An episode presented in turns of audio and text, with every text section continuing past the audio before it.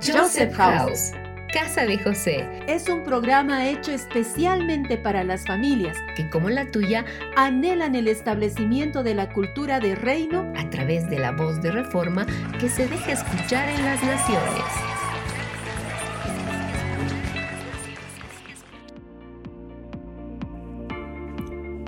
Un gran saludo a todos nuestros oyentes. Bienvenidos a un nuevo programa acá en Joseph's House, Casa de José, desde La Paz, Bolivia. Soy Fabricio y con Paola estaremos compartiendo durante el programa de hoy. Hola Fabri y bienvenidos a todos. Tenemos un programa con el tema del que se habla mucho y de muchas maneras. Veamos qué tiene el espíritu preparado para hoy aquí en Querigma Radio. Durante esta semana estaremos hablando del amor. Aprendimos muchas cosas sobre él uno de los puntos que quedó como algo básico es que el amor no es un sentimiento, sino una persona. Así es, es muy bueno saber que cuando hablamos de amor no nos referimos necesariamente a muestras de afecto como puede ser un abrazo o a lo romántico como nos muestran muchas veces en el mundo audiovisual. Pero aún hay más cosas por aprender. Recuerden que Dios es una fuente de revelación constante que está fluyendo para todo aquel que con un corazón sincero se acerca a Él. Es verdad, así que con corazones dispuestos a escuchar al Espíritu, escuchemos el siguiente devocional a cargo del profe John.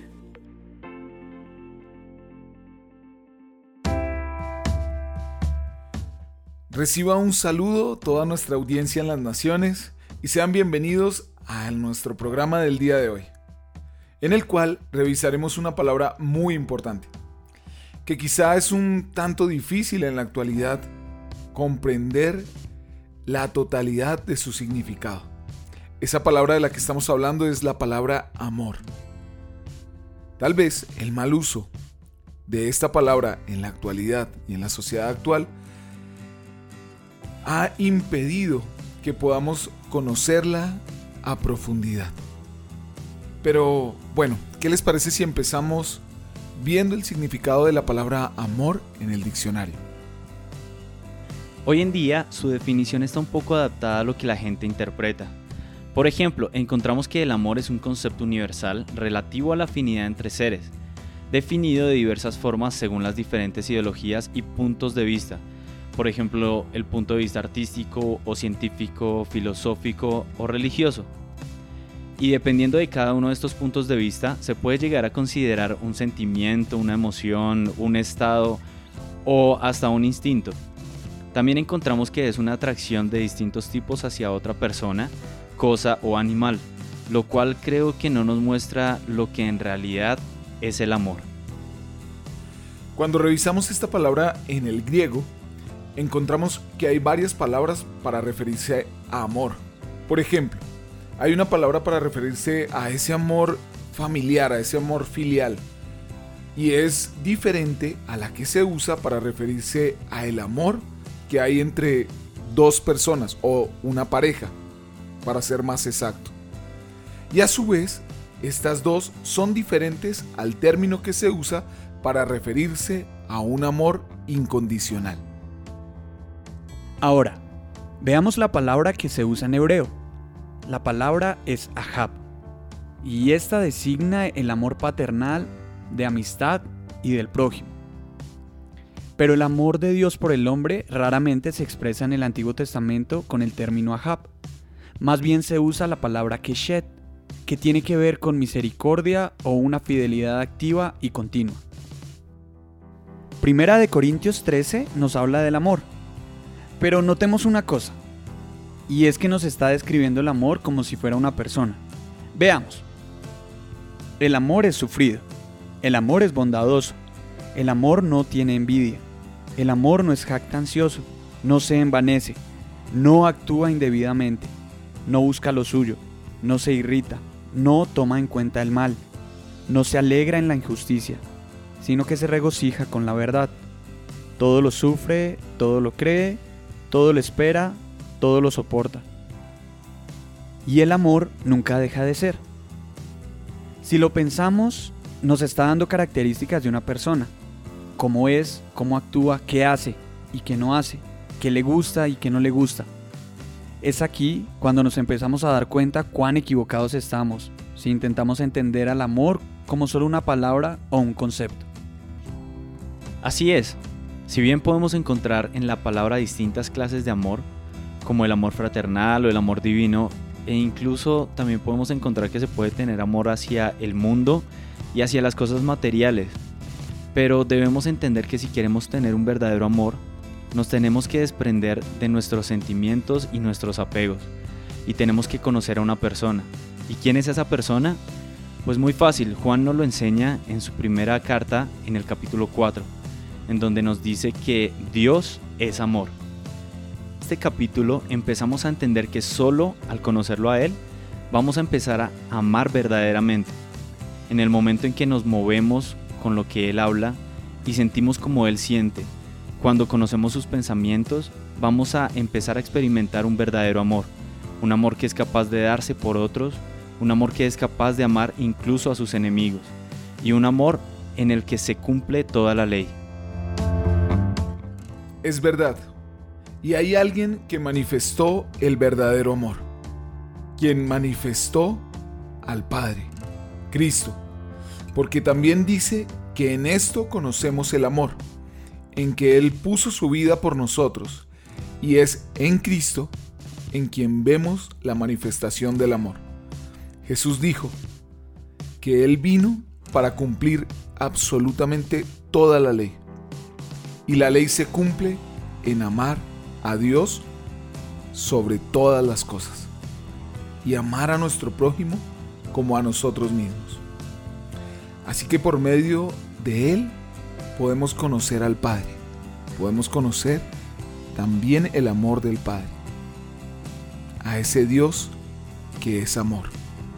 Y solo por medio de Él vamos a poder ser una manifestación del amor poderoso de Dios.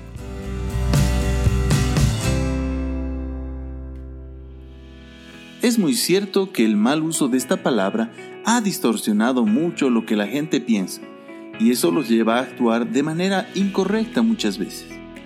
Fue bueno recordar 1 Corintios 13. Es verdad que habla de una persona. Si experimentamos ese amor, vamos a poder manifestar a Cristo en todas las situaciones que nos toque vivir. Y es que podemos aprender de muchas formas. Es sabido que una gran cantidad de personas aprende más fácilmente con canciones. ¿Y qué crees? Mientras escuchaba el devocional, empezó a resonar en mí una canción. Quizás muy simple, pues es una canción de niños, pero que contiene una verdad eterna. No me digas, creo que sé cuál es, pues en mí resonaba también. Dios es amor, la Biblia lo dice. Exactamente. En el capítulo 4, versículo 8. Primera de Juan. Muy bien. Esta es la base para lo que mencionábamos al inicio del programa. El amor no es un sentimiento, sino una persona. Nuestro amado Padre es la persona misma del amor. ¿Puedes imaginar eso? Al reconocer su fidelidad, al tomar de su perdón, al ver su bondad que nos guía y el cuidado que tiene con nosotros, no es tan difícil imaginarlo. Todo lo que vemos de Él expresa amor en su más pura expresión. Si tomamos atención, podemos deleitarnos en una nueva faceta de su amor cada día. Y hablando de lo nuevo, es tiempo de pasar con nuestro sector de noticias para conocer algún dato curioso en relación al tema de nuestro programa de hoy. Adelante.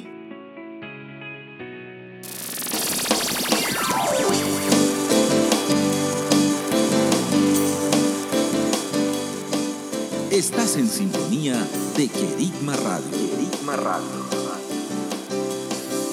Extendiendo el mensaje del reino de Dios a todas las naciones de la tierra.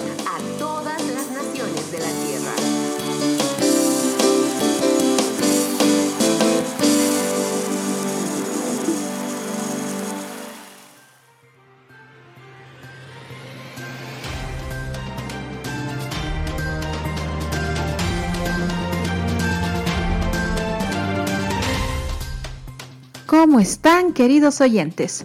Nosotros contentos una vez más de poder estar con ustedes. Hola a todos, un saludo, los bendecimos y nos alegramos de poder traerles a ustedes una nueva noticia. Y como ya saben, antes de ir con nuestra noticia, vamos a escuchar algunos comentarios sobre la noticia de la anterior semana. ¿Recuerdan cuál era? La noticia del anterior programa trataba de cómo las nuevas tecnologías afectan a nuestro cerebro. Ahora escuchemos a los profesores qué opinan al respecto. Muy buenas tardes, soy Jessie de La Paz, Bolivia.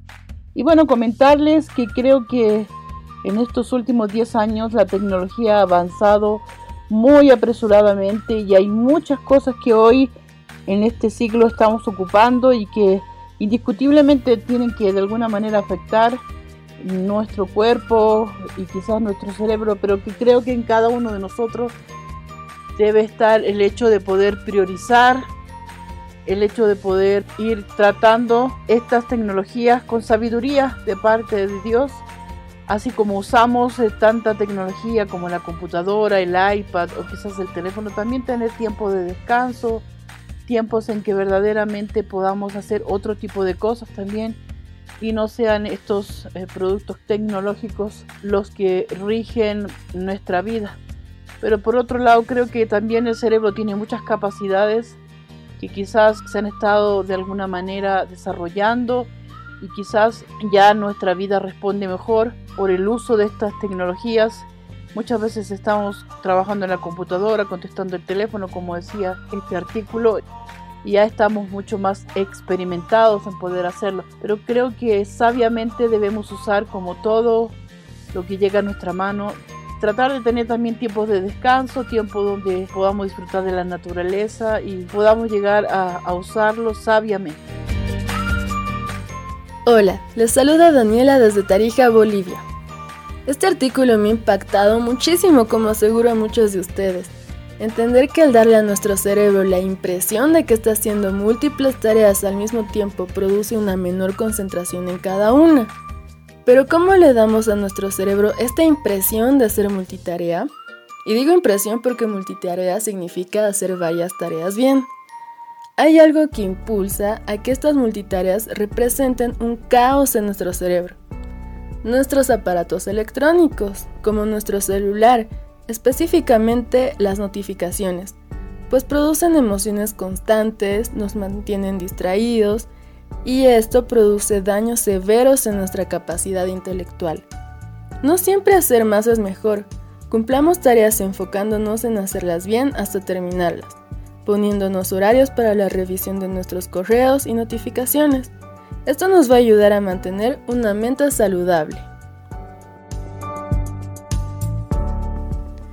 Debo confesar que yo era una de esas personas que creía que hacer varias cosas a la vez aumentaba la productividad.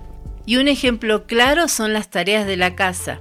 A veces las mamás queremos hacer varias cosas a la vez. Pero ahora me quedó claro que realizar varias tareas al mismo tiempo no me hace tan productiva como yo creía. No sabía que hacer multitareas disminuía mi capacidad de atención y rendimiento intelectual en comparación de aquellas personas que se concentran en una tarea y solo después de terminar la misma se ocupan de otra. Me quedó claro que concentrarme en una única tarea es más productivo que hacer varias al mismo tiempo. La atención es una y no se puede compartir. A lo más que llegamos es a cambiarla con rapidez de una cosa a otra y por eso baja su eficacia. Leyendo este artículo me quedó claro que el hacer multitareas es un mito, porque quien quiera estar en todo ¿Podrá hacer algo bien?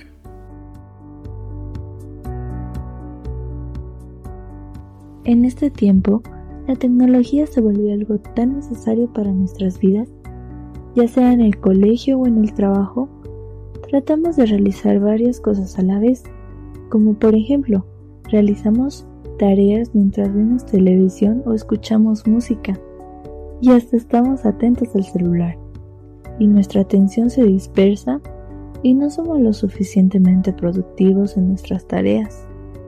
También gracias a ella perdemos muchas cosas, perdemos la capacidad de poder comunicarnos cara a cara con las personas.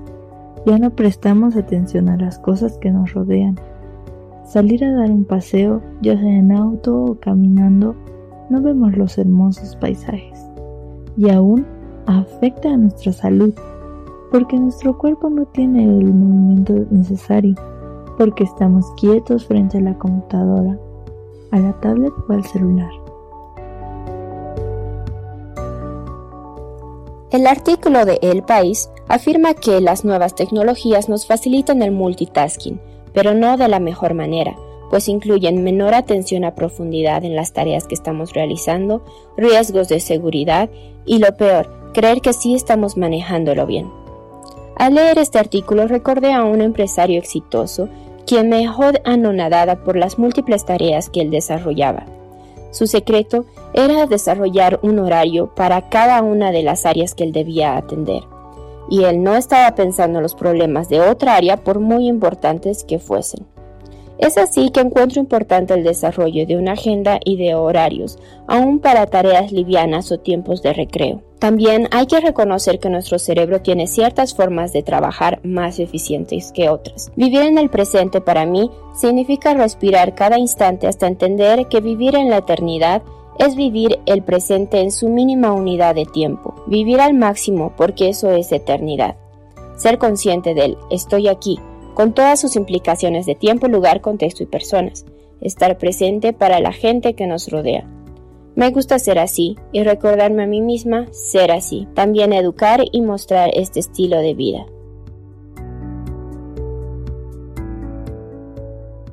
La tecnología tiene beneficios, como ser las llamadas rápidas, mensajes que llegan al instante, pero también nos afecta. Por ejemplo, hay personas que su trabajo está en un ordenador, tiene mucho trabajo que hacer. Eso significa que va a tener poco tiempo para comunicarse con otra persona y le dedica más tiempo a sus deberes. Está comprobado que nuestro cerebro tiene que estar en contacto con otro cerebro, o sea, otro ser humano. También está demostrado que las personas que usan celular mientras conducen un automóvil son más propensos a sufrir un accidente. Así que hay que tomar en cuenta las precauciones para controlar la tecnología antes de que pase lo contrario. La sociedad siempre ha estado, sigue estando y estará en constante transformación. Dentro de cada grupo social existen los que se resisten a los cambios, siempre mirando hacia atrás, y los que tienden a innovar, viendo hacia adelante sin dimensionar lo que ha de venir. La tecnología se ha desarrollado a pasos agigantados desde hace apenas dos décadas. Ubicar las consecuencias que la tecnología puede tener para la sociedad a esas alturas aún resulta aventurado. Sin embargo, es evidente que a pesar del poco tiempo que tenemos de convivir con ella, no todas las consecuencias han sido buenas. Las consecuencias o efectos sociales, psicológicos, cognitivos y físicos son aún un campo de estudio en donde debemos estar enfocados, los cuales traerán el equilibrio necesario que esa generación ocupa. Aunque sabemos también de la perfección con la que Dios creó al hombre, siempre adaptativa, esperamos que antes de que sea tarde, aprendamos los límites y el equilibrio perfecto.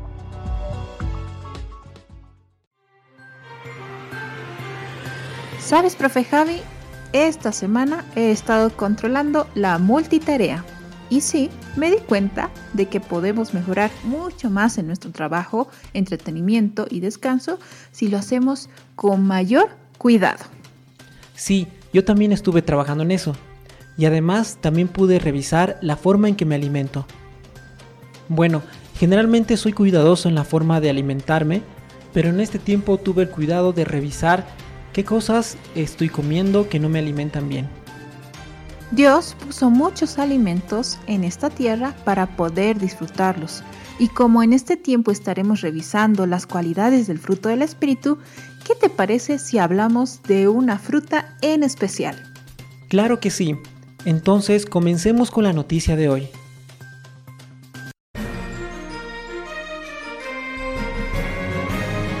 La noticia de hoy es del periódico argentino El Clarín. Su título es Las propiedades ocultas de la manzana, publicada el 20 de noviembre del 2015. Profe Javi, ¿Puedes leer el titular? Consagrada por el saber popular y por la ciencia, esta fruta es para muchos la imagen misma de la salud. Pero sus secretos más preciados se encuentran en la cáscara. Aquí, un largo listado de sus beneficios. La sustancia estelar de la manzana es el ácido ursólico, que se encuentra en la cáscara, un poderoso aliado contra el sobrepeso. Una manzana por día otorga innumerables beneficios. Los destaca la sabiduría popular y lo confirma la ciencia. Y muchos de ellos están ocultos en su cáscara. La cáscara de la manzana contiene ácido ursólico, un aliado contra el sobrepeso y la obesidad, ya que aumenta la llamada grasa parda, que se encarga de quemar energía para proporcionársela al organismo y elevar su temperatura cuando hace frío. Presenta muchas propiedades favorables para la salud y si se consume la cáscara, tiene muchas ventajas. Revisemos cuáles son. Es diurética y depurativa. Esto quiere decir que purifica los líquidos del cuerpo. También aumenta la cantidad de grasa marrón o parda, cuya función es quemar energía para proveérsela al organismo y aumentar la temperatura corporal cuando hace frío y que ayuda a adelgazar. Interviene en la estructura muscular e impide su desgaste por la presencia del ácido ursólico, dando un efecto antioxidante o anti-envejecimiento. Este actúa también en la nivelación del colesterol y de la glucemia en la sangre. Contiene potasio, mineral que ayuda a controlar la presión arterial, evitando la retención de sodio, es decir, de sal, y evitando el riesgo de infarto cardíaco.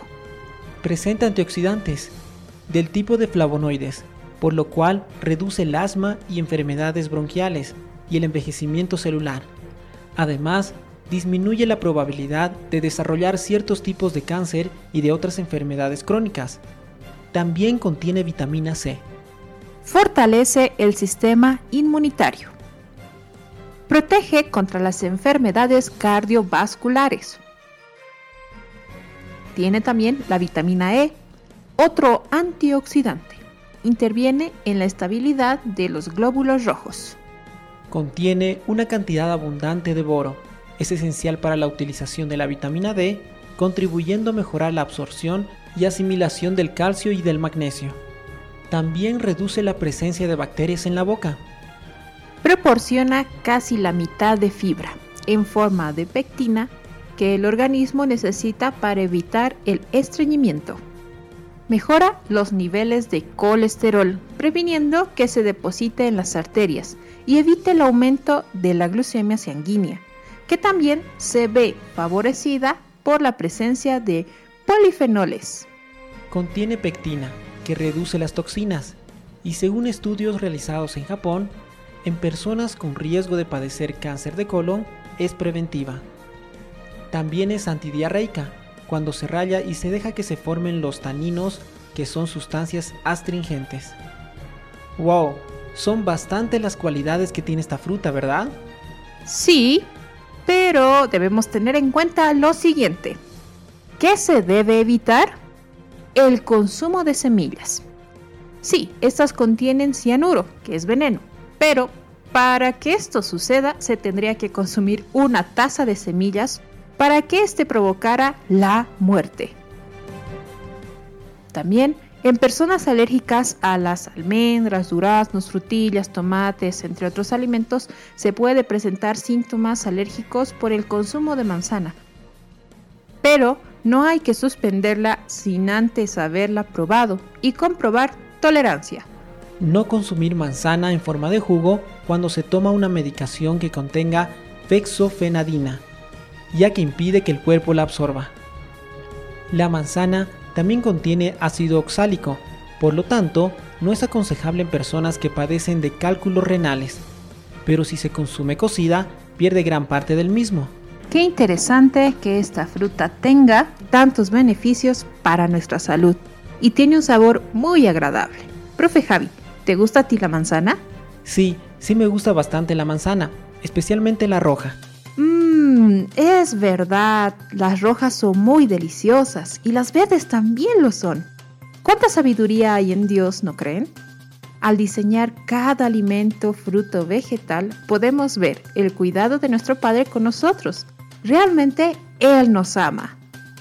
Recuerden que también queremos saber sus opiniones, así que no olviden que deben enviar sus comentarios al foro que está en la materia de lenguaje y comunicación. Así los escucharemos en el siguiente programa. Y no lo olviden, queridos oyentes, a comer manzana porque nos da muchos beneficios para nuestra alimentación y salud. Nosotros estaremos la siguiente semana con otra noticia para ustedes. Ahora continuemos con nuestra programación.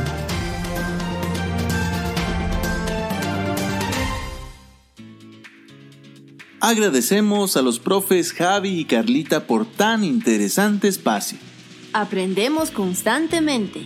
¿Recuerdas que hace un momento en la canción que mencionamos el verso 8 de Primera de Juan 4, un par de versos más adelante dice, En esto consiste el amor verdadero, no en que nosotros hayamos amado a Dios, sino en que Él nos amó a nosotros y envió a su Hijo como sacrificio para quitar nuestros pecados.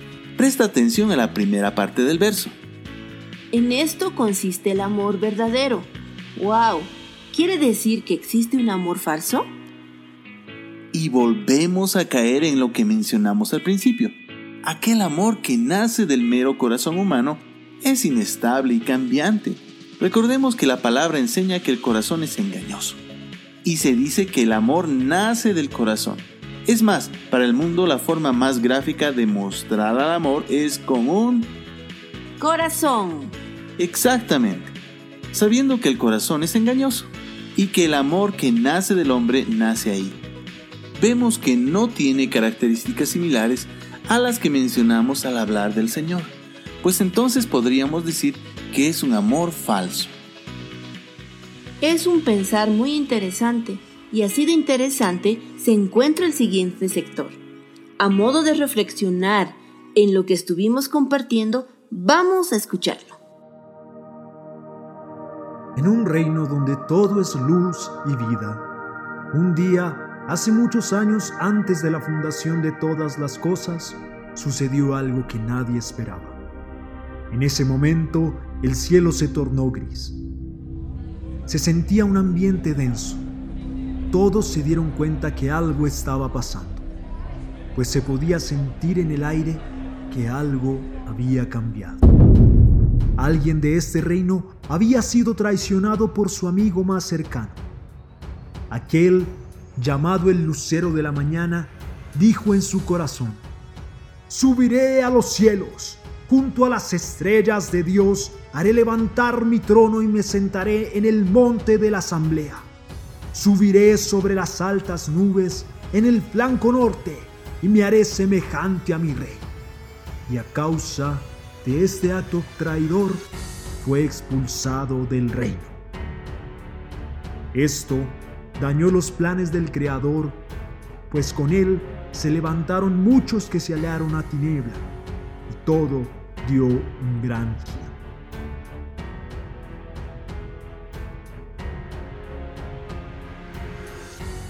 En este momento, tiniebla cubrió todo y la tierra llegó a estar desordenada y vacía. Pero el Padre dijo, Luz, ven. El verbo salió de Dios. Aquel que fue traicionado se levantó como cordero para ser inmolado antes de la fundación del mundo. No le importó ser igual a Dios, sino que se vació a sí mismo tomando forma de esclavo y dijo, yo iré como sacrificio para que tu plan, oh Padre, se cumpla. Él es Cristo que rompió los cielos como luz y descendió hasta lo más profundo para traer la verdad del Padre, liberar a todos de la tiniebla, peleando con nosotros a cada instante. Él es el árbol de la vida en medio del huerto. Él es el cordero sacrificado para que el hombre pueda ser cubierto. Él es el Abel, el hermano que fue sacrificado el que ofreció un sacrificio eterno y su sangre redime todo pueblo, lengua y nación. Él vino como vara, la que abrió el mar liberando al pueblo de Egipto. Él vino como roca que le dio agua al pueblo en medio del desierto. Él vino como nube en el día y como columna de fuego en la noche guiando al pueblo mientras caminaban. Él descendió como pan del cielo para ser su alimento de cada día. Y así, a lo largo de la historia, siempre permaneció fiel combatiendo junto a nosotros en esta batalla contra la tiniebla, haciéndose aún semejante a los hombres y mostrándose en apariencia de hombre se humilló a sí mismo, haciéndose obediente hasta la muerte y muerte de cruz. Quien dijo a su padre, a ti no te complacen sacrificios ni ofrendas, en su lugar me preparaste un cuerpo, no te agradaron ni holocaustos ni sacrificios por el pecado. Por eso dije, aquí me tienes, como el libro dice de mí, he venido, oh Dios, a hacer tu voluntad. Y primero dijo, sacrificio y ofrendas, holocaustos y expiaciones no te complacen ni fueron de tu agrado, a pesar de que la ley exigía que se ofreciera. Luego añadió, aquí me tienes, he venido a hacer tu voluntad. Así quitó lo primero para establecer lo segundo. Y en virtud de esa voluntad somos santificados mediante el sacrificio del cuerpo de Jesucristo ofrecido una vez y para siempre. Este es el pacto que haré con ellos después de aquel tiempo, dice el Señor. Pondré mis leyes en su corazón y las escribiré en su mente. Después añade, y nunca más me acordaré de sus pecados y maldades. Y cuando esto han sido perdonados, ya no hace falta otro sacrificio por el pecado. Así, Él venció para siempre esta tiniebla y recuperó el plan de su Padre, reconciliando consigo todas las cosas para que podamos ser uno con Él. Pues nos amó según nos escogió en Él antes de la fundación del mundo, para que fuéramos santos y sin mancha delante de Él. En amor nos predestinó para adopción como hijos para sí mediante él, conforme el beneplácito de su voluntad. Por lo cual, Dios lo exaltó hasta lo sumo y le dio un nombre que es sobre todo nombre, para que en el nombre de Jesucristo se doble toda rodilla de los que están en los cielos y en la tierra y debajo de la tierra, y que toda lengua confiese que Jesucristo es el Señor para gloria de Dios Padre.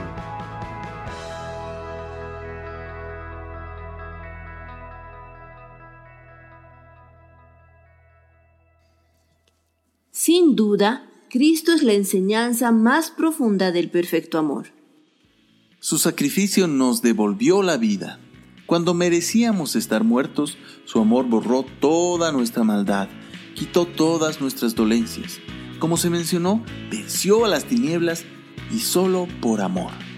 Su obra es tan perfecta que realmente estamos agradecidos por Él, por ese amor que nos constriñe, como dice la palabra. Constreñir. Eso quiere decir que nos empuja, nos obliga, nos apremia a amar de esa misma forma. Si Él amó hasta la muerte, ¿cómo estamos amando nosotros? Sin duda, ese amor fue tangible en todo lo que vivieron en las catacumbas. No les importó morir por amor a Cristo. Tocaste un punto muy, muy importante. Pero mejor vamos a escuchar un nuevo capítulo del libro del mártir de las catacumbas. Amados estudiantes, vayan todos por sus libros y vayamos con esta lectura. ¿Dónde llamo? ¿Con quién me comunico? ¿Quién me puede atender? ¿Dónde recibo una información clara? Estamos, para, servirte. Estamos para servirte. Estos son nuestros canales de comunicación. Vía Skype. Joseph House. Vía WhatsApp. Más 59 177 592 320. Vía email. Info arroba josephhouse.com. Y en la web www.josephhouse.com. Muchos países, una cultura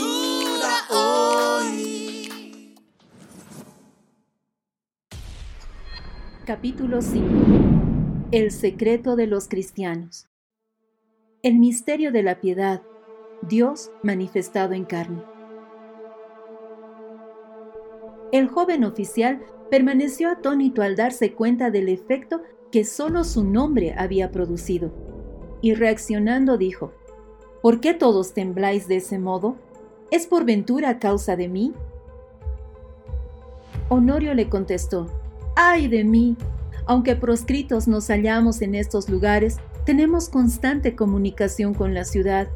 Estamos enterados de que nuevos esfuerzos han de hacerse para perseguirnos con más severidad y que Marcelo, capitán de los pretorianos, ha sido designado para buscarnos. Y en este momento a ti te vemos en nuestra presencia, a nuestro principal enemigo. ¿No es esta suficiente causa para que temamos? ¿Por qué habrías tú de perseguirnos hasta este lugar? Marcelo exclamó, No tenéis causa para temerme, aun en el caso que yo fuese vuestro peor enemigo. ¿No estoy en poder de vosotros? Si quisierais detenerme, ¿podría yo escapar? Si quisierais matarme, ¿podría yo resistir? Estoy sencillamente entre vosotros tal como me veis, sin ninguna defensa. El hecho de encontrarme aquí solo es prueba de que no hay peligro de parte mía. Honorio, reasumiendo su aire de calma, dijo, Verdaderamente tú tienes razón tú de ninguna manera podrías regresar sin nuestra ayuda. Escuchadme, pues, que yo os explicaré todo.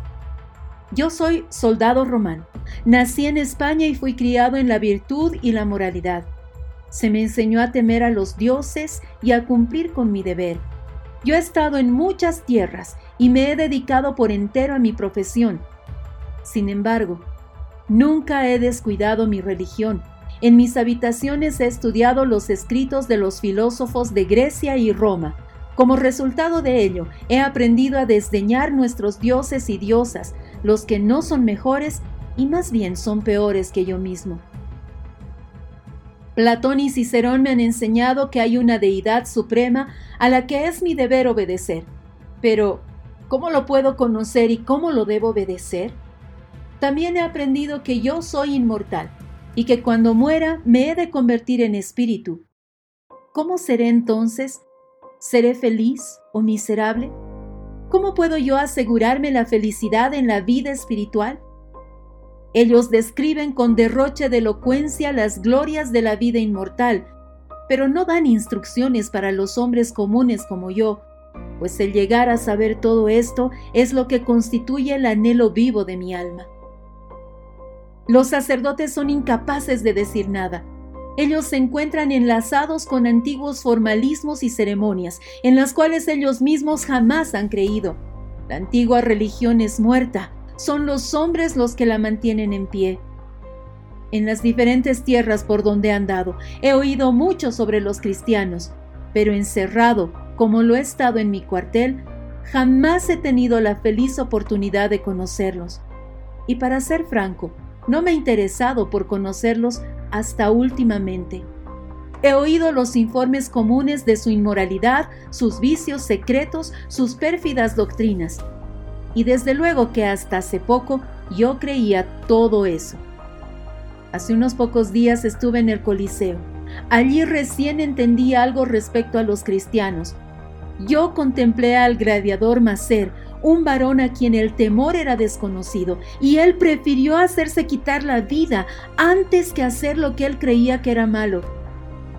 Vi un venerable anciano frente a la muerte, con una pacífica sonrisa en sus labios, y sobre todo, vi un puñado de muchachas que entregaron su vida a las fieras salvajes, con un canto de triunfo en sus labios. Al que nos amó, al que nos ha lavado de nuestros pecados. Lo que Marcelo expresó produjo un efecto maravilloso. Los ojos de los que escuchaban resplandecían de gozo y vehemencia. Cuando él mencionó a Macer, ellos se miraron los unos a los otros con señas significativas. Cuando él habló del anciano, Honorio inclinó la cabeza. Cuando habló de los niños y muchachas, musitaron las palabras del himno que cantaron.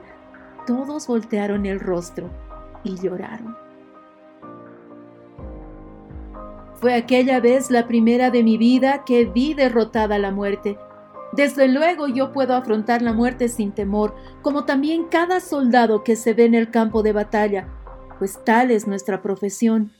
Pero estas personas se complacían y regocijaban en morir. Aquí no se trata de soldados, sino de niños que estaban imbuidos de los mismos sentimientos en sus corazones. Desde entonces no he podido pensar absolutamente en ninguna otra cosa. ¿Quién es ese que os amó? ¿Quién es el que os lavó de vuestros pecados con su sangre? ¿Quién es el que os da ese valor sublime y esa esperanza viva? ¿Quién o qué es lo que os sostiene aquí? ¿Quién es aquel a quien acaban de estar hablando? Yo efectivamente he sido comisionado para conducir los soldados contra vosotros para destruirlos. Pero primeramente quiero saber más respecto a vosotros. Yo juro por el Ser Supremo que esta mi visita no os ha de ocasionar ningún daño. Decidme, pues, el secreto de los cristianos. Honorio contestó, tus palabras son ciertas y sinceras. Ahora ya sé que tú no eres un espía o enemigo, sino más bien un alma inquisitiva que ha sido enviada aquí por el mismo Espíritu Santo, para que conozcas aquello que hace tiempo has estado buscando. Regocíjate, pues, porque todo aquel que viene a Cristo de ninguna manera será desechado. Has visto hombres y mujeres que han dejado amigos, hogares, honores y riquezas para vivir aquí en necesidad, temor, dolor, y todo lo han tenido por pérdida por causa de Jesucristo. Ni aun sus propias vidas aprecian ellos. El cristiano lo deja todo por aquel que le amó. Tienes toda razón, Marcelo, al pensar que hay un gran poder que puede hacer todo esto. No es el mero fanatismo, no es ilusión, ni menos es emoción, es el conocimiento de la verdad y el amor al Dios viviente. Lo que tú has buscado por toda tu vida es para nosotros nuestra más cara posesión. Atesorado en nuestros corazones, es para nosotros más digno sin lugar a compararse siquiera con todo lo que el mundo puede dar u ofrecer. Nos otorga felicidad en la vida, aún en este tenebroso lugar, y nos da la victoria frente a la misma muerte. Tú anhelas conocer al Ser Supremo, pues nuestra fe el cristianismo es la revelación de Él y por medio de esta revelación Él hace que le conozcamos. Conforme es infinito en grandeza y poder, también lo es en amor y misericordia. Esta fe nos acerca tan estrechamente a Él que Él llega a ser nuestro mejor amigo, nuestro guía, nuestro consuelo, nuestra esperanza, nuestro todo, nuestro Creador, nuestro Redentor y el presente y eterno Salvador. Marcelo está desesperado por tener esa verdad en su vida, la verdad de Cristo. ¿Podrás saber más sobre la verdad de estas palabras? Al que nos amó, al que murió por nuestros pecados. No se lo pierdan en el siguiente programa.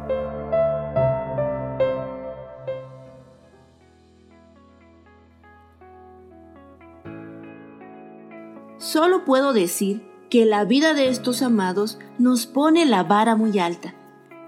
En ellos veo cumplida la palabra de que el perfecto amor echa fuera el temor.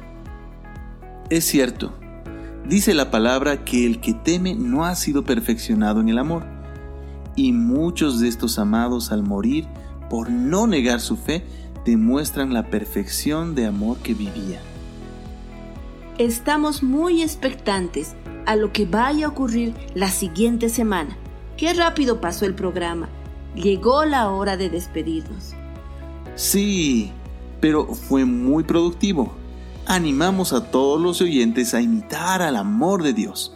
Un ejercicio que a mí me ayuda mucho es leer 1 de Corintios 13 poniendo mi nombre en lugar de la palabra amor. Por ejemplo, Fabricio es sufrido, Fabricio es bondadoso, Fabricio no tiene envidia, Fabricio no es jactancioso, no se envanece y así. Me gustaría continuar con mi nombre. Paola no actúa indebidamente. Paola no busca lo suyo. Paola no se irrita. Paola no toma en cuenta el mal. No se alegra en la injusticia, sino que se goza con la verdad. Muy tremendo. Les animamos a que hagan eso con sus nombres porque somos imagen y semejanza del amor que es Dios mismo. Amén, Fabri. Ahora toca despedirnos. Gracias a todos los oyentes por permanecer junto a nosotros. Que el amor de Dios sea visto en todas sus acciones. Que Él sea glorificado. Amén. Nos reencontraremos la siguiente semana con su programa Joseph's House, Casa de José por KRM. Hasta la próxima amigos, bendiciones.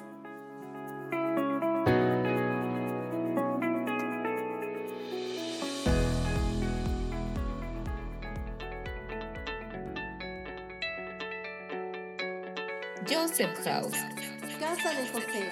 estableciendo una cultura de reino en las naciones.